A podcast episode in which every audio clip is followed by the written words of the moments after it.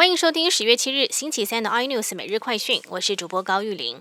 共军今天清晨再次侵扰我西南空域。我国空军照例升空拦截，并广播驱离。共军罕见发话回应，称他们正在进行例行训练，要我方不要干扰行动。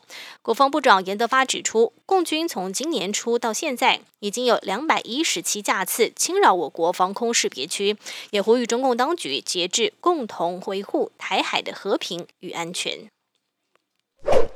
美国总统川普确诊之后，病毒风暴威胁白宫。根据多家外媒指出，白宫高级顾问也传出确诊，成为川普核心圈中第十五位确诊的人。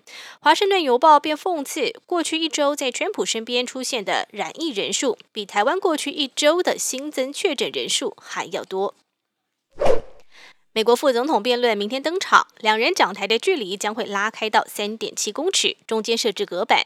不过，彭斯的幕僚长表示，彭斯不想被塑胶玻璃围住。辩论委员会表示，有鉴于在贺锦丽身旁架设玻璃板，等同已将两个人阻绝，因此允许彭斯阵营的要求。武汉肺炎冲击全球，但对于全球亿万富豪而言，总财富却是不减反增，在七月创下历史新高。全球亿万富豪的总资产达到十点二兆美元，超越二零一七年底的八点九兆美元的高点。而台湾方面，总共有四十个人入榜，总财富达到九百一十八亿美元。iPhone 十二系列将会在十三号登场。苹果将强打五 G 高速跟新色两大特点。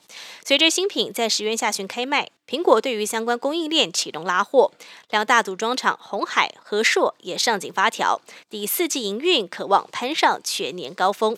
更多新闻内容，请锁定有线电视八十八、MOD 五零四 iNews 最正晚报，或上 YouTube 搜寻三立 iNews。感谢台湾最大 Podcast 公司声浪支持，也感谢您的收听。您可以在 Google。Apple、Spotify、KKBox 收听最新 iNews 每日快讯。